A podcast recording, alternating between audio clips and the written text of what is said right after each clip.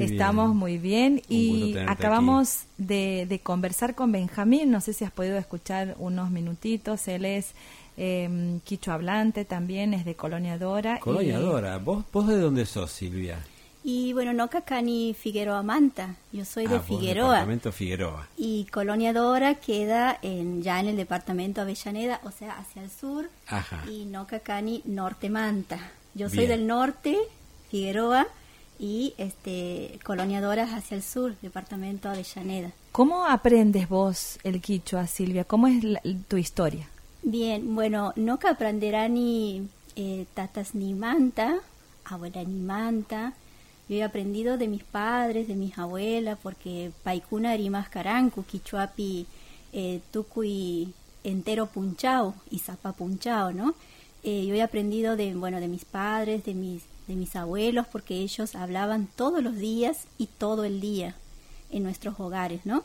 Entonces, este, vengo de una comunidad bilingüe, quichua castellano, ¿sí? que hoy incluso está reconocida como comunidad indígena, del pueblo Tonocoté, que eso es muy importante este, porque, bueno, descendemos de nuestros antepasados y en nuestra comunidad no solamente conservamos nuestra lengua quichua, sino también eh, otros, otros vestigios, como por ejemplo eh, restos de vasijas o alfarería, también todo lo que hace referencia al saber. ¿Qué significa, Silvia, que la conservan? O sea, se encargan este, así sistemáticamente de, de, trasladarla a, las nuevas generaciones?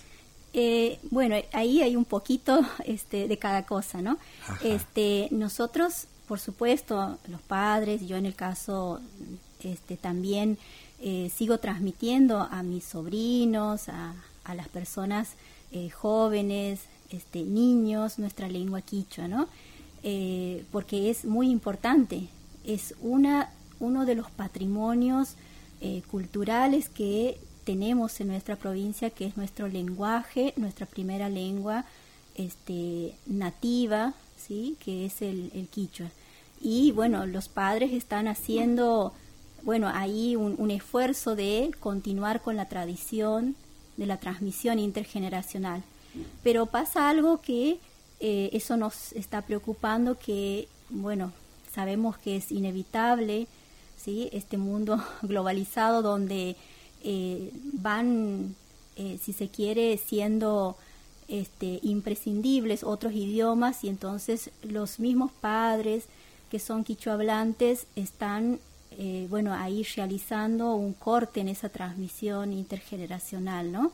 Que por supuesto nosotros lo que hacemos es eh, incentivar ¿sí? y bregar para que esta transmisión continúe, más allá de, aprender una lengua extranjera que es importante también, pero primero conservar lo nuestro, que forma parte de nuestras raíces, de nuestra identidad y este bueno sentirnos orgullosos de tener nuestra nuestra lengua. ahí decía Benjamín nuestro entrevistado de recién eh, le preguntábamos qué, qué se le ocurre como para mantener la vigencia de la lengua, ¿no? Entonces mencionaba algunas cosas y entre esas cosas mencionaba eh, lo que ocurre con una ciudad del sur, no sé si dijo Villa Langostura. Villa Langostura. Villa Langostura, en donde los nombres de las calles están puestos todos, en Villa Langostura, según dijo él, están puestos en lengua mapuche quizás sea una, una idea a considerar, no está mal, ¿no?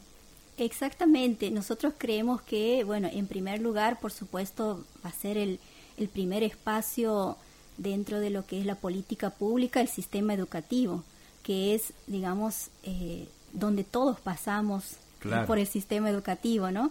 Y ahí es donde eh, se nos alfabetiza en la lengua hegemónica, que es el castellano, ¿sí? Esa sería como una primera medida incorporar la lengua quichua en el sistema educativo. Claro, también mencionó eso, claro, como una materia. Exactamente. Y también, bueno, en todas las políticas públicas, como por ejemplo esto de incorporar las cartelerías o señaléticas en lengua quichua de, las, de las calles, incluso de los comercios, de todos los espacios públicos y también, ¿por qué no privados, no? Este, porque también este, debemos considerar las, la existencia de las instituciones privadas, ¿no? Un sistema educativo que en alguna parte de la historia prohibió la lengua quichua, mencionaba Benjamín también en, en, las, en, las escuelas y mm, se sancionaba a aquellas, aquellas maestras o maestros que querían y que enseñaban o los mismos alumnos que querían, que hablaban ¿no? en, en esos espacios de las aulas.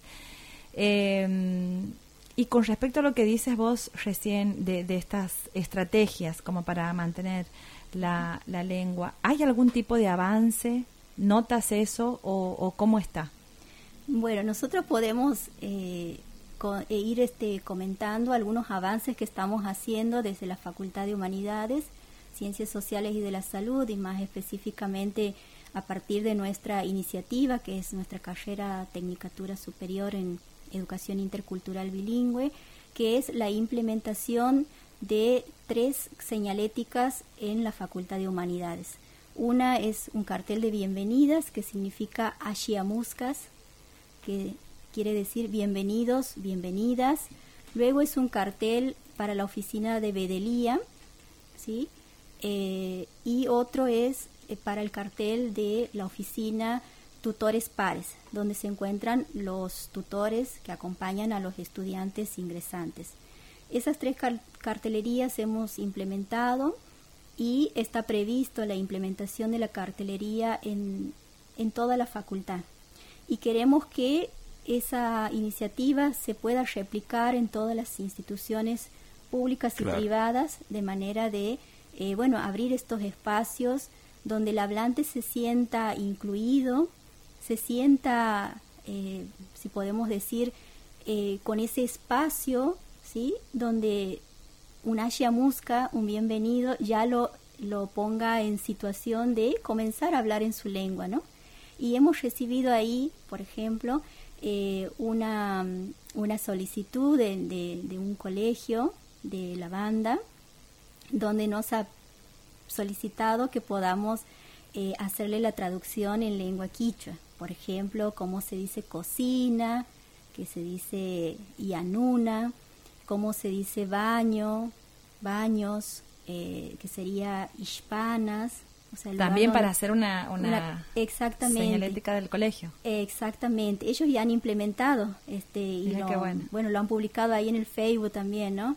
Después, ¿cómo se dice, por ejemplo, eh, biblioteca?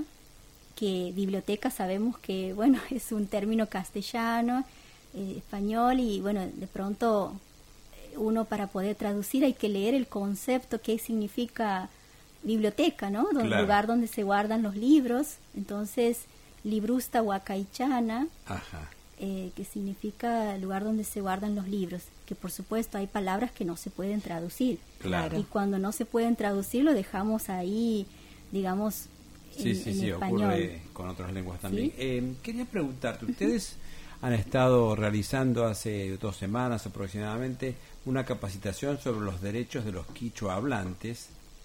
Em, ¿Y de qué se trata los derechos de los quichua hablantes? Bien, bueno, esto es algo muy importante y bueno, muchas gracias por la, por la pregunta. Eh, bueno, los derechos de los quichua hablantes, en este caso, se, eh, son los derechos ¿sí?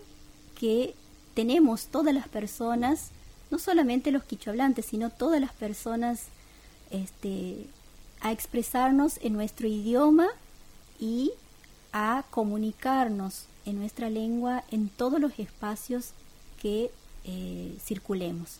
¿sí?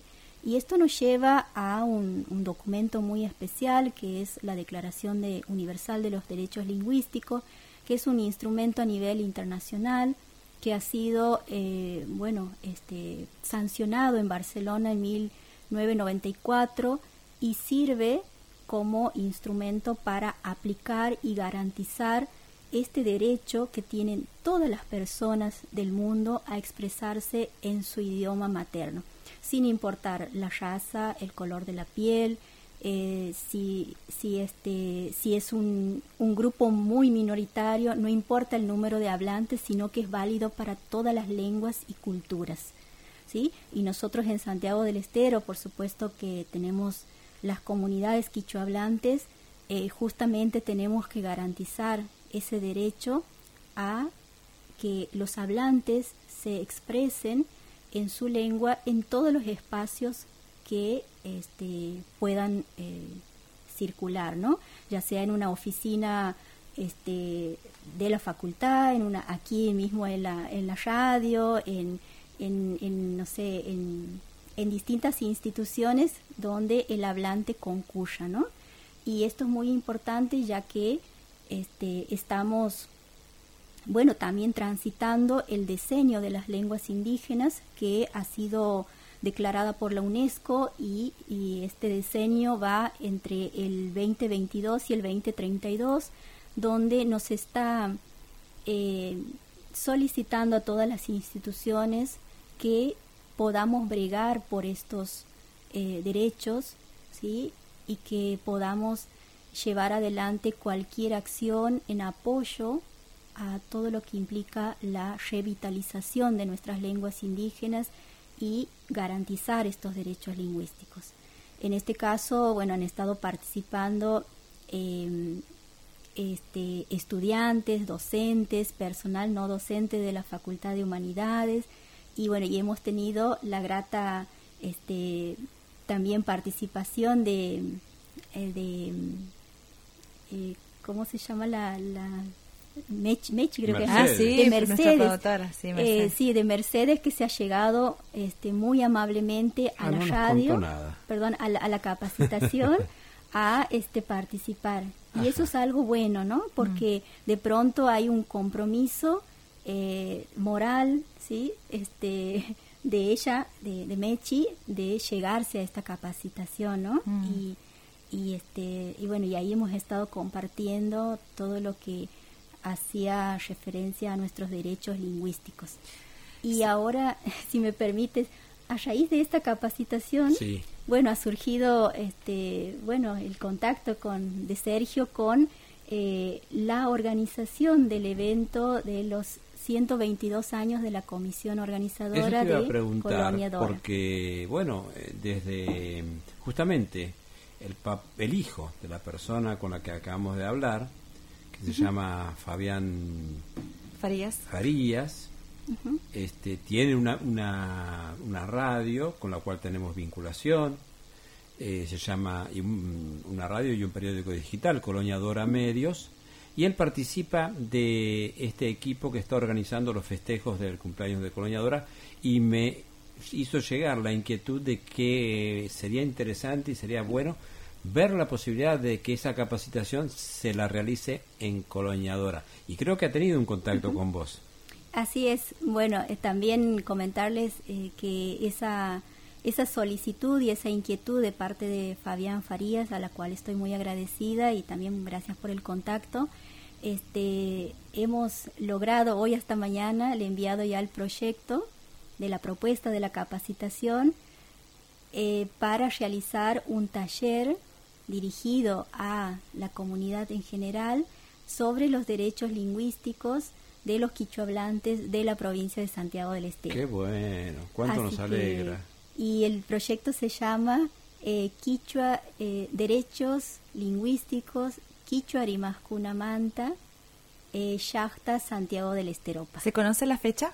Sí, eh, está previsto para el lunes 14 de noviembre. ¡Ay, qué bueno! Y va a ser en el horario de 9 a 11 horas. En Coloniadora. En Coloniadora. Bueno, ¿Ya le avisaste a Fabián? Sí, esta mañana sí. Ah, Ayer hemos estado en contacto, hoy ya le he pasado el proyecto y hoy lo trataban ahí, este, bueno, dentro de lo que es la, comisión organizadora, así que eh, ahora estoy también este, por realizar el trámite para que se declare de interés académico, porque es una actividad muy importante, ¿no? Esto de eh, que la universidad llegue al territorio, en este caso a, la, a la ciudad de Clodomir, de, Coloniadora. perdón, para brindar esta capacitación donde ellos mismos, ¿sí? los organizadores han estado solicitando a partir de la gran repercusión que ha tenido esa publicación. ¿Y podría ser una actividad que pueda darse también en otros lugares o, o se necesita de esa demanda, digamos, de sí, Por supuesto que esta actividad, bueno, va a estar abierta, digamos, a, otras a otras solicitudes y también este, lo podemos realizar en, en otros espacios. Eh, este, les pedimos que nos, nos contacten porque, bueno, nosotros como carrera, como universidad, tenemos el compromiso de, de, bueno, acompañar estos procesos de este, reflexión y de eh, garantizar que se cumplan estos derechos lingüísticos, ¿no? Así que quizás para este año ya estamos cerrando, pero para el próximo año podemos ir agendando distintas eh, este, bueno, pedidos que lleguen de las instituciones. Muy buena noticia. Bueno, eh, preguntarte Silvia también y que nos cuentes del, del programa de esta jornada celebratoria el próximo martes 8 de noviembre, los festejos de los 10 años de la Tecnicatura. Eh, sí, así es. Estamos, bueno, transitando este año eh, de una manera muy especial porque estamos cumpliendo 10 años desde la implementación de la Tecnicatura Superior en Educación Intercultural Bilingüe, Este, primera carrera universitaria en el país referido a una lengua indígena y con un enfoque de interculturalidad. Entonces desde ese lugar somos pioneros y estamos haciendo eh, historia, ¿no? dentro de nuestra dentro de nuestra universidad y dentro de nuestras aulas, ¿no?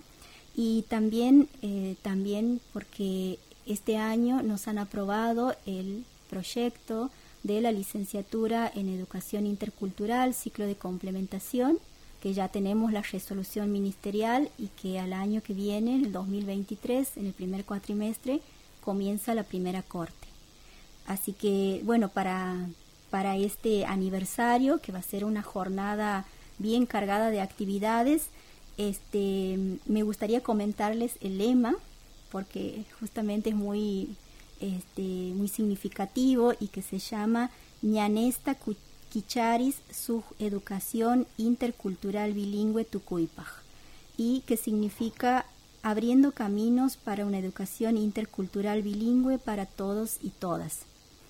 Eh, bueno, en primer lugar está previsto esta jornada celebratoria para el día martes 8 de noviembre a las 8 horas comienza eh, las inscripciones, ¿sí? Eh, de, las, de todas las personas que bueno se vayan llegando a la jornada. A las 8.30 tenemos la apertura eh, del acto con participación de las autoridades bueno de, aquí de la de la UNCE, de la facultad y del Ministerio de Educación de la provincia. A las 9 horas tenemos la entrega de reconocimiento por la labor destacada, es decir, que se va a entregar este, reconocimientos a las personas que han estado. Eh, diseñando la propuesta, eh, que han participado en la gestión e implementación de esta carrera tan importante para nosotros. Luego continúa a las 9.30 una mesa de debate que es muy importante y que se llama Políticas Educativas e Interculturalidad en la Vida Cotidiana de los distintos niveles educativos y en los movimientos sociales, tensiones y acuerdos que tenemos que nos falta. Y ahí van a estar participando eh, distintos actores, tales como directores y maestros de nivel inicial, primaria, rectores de agrupamientos, de institutos de formación docente, eh, entre otras personas, ¿no? representantes de comunidades indígenas y de la Escuela de Agroecología del Mocase, y bueno también voy a estar participando este en esa meta en esa mesa no porque vamos a tener ahí sentados a los distintos actores sí que aportan sí a la educación y contando bueno las experiencias de cómo vienen trabajando y qué cosas están este, realizando y qué nos falta para avanzar. Luego tenemos un pequeño corte este para, digamos, poder recargar energías con, con infusiones y, y, bueno, delicias locales, este, empanadillas, pan chipaco.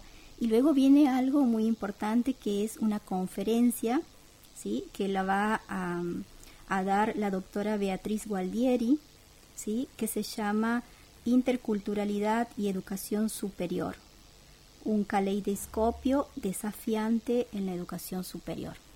Bueno, Beatriz Gualdieri es una, es una persona, una investigadora muy importante que ha estado realizando muchos aportes en relación a las lenguas indígenas y al enfoque de interculturalidad en la región, ¿no? Bien, bueno, nosotros vamos a estar repasando, Silvia, todo, todo lo demás, todo lo que está planificado para esa jornada hermosa que va a ser seguramente el martes 8 de noviembre en el Zoom de la Facultad de Humanidades. Allí van a estar desde las 8, actividades a la mañana y también a la tarde.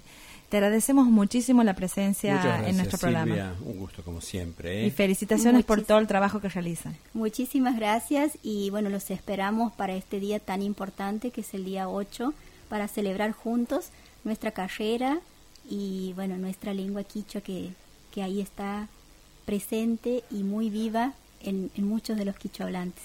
Muchas gracias, ahí estaremos. Hasta pronto. Hasta pronto.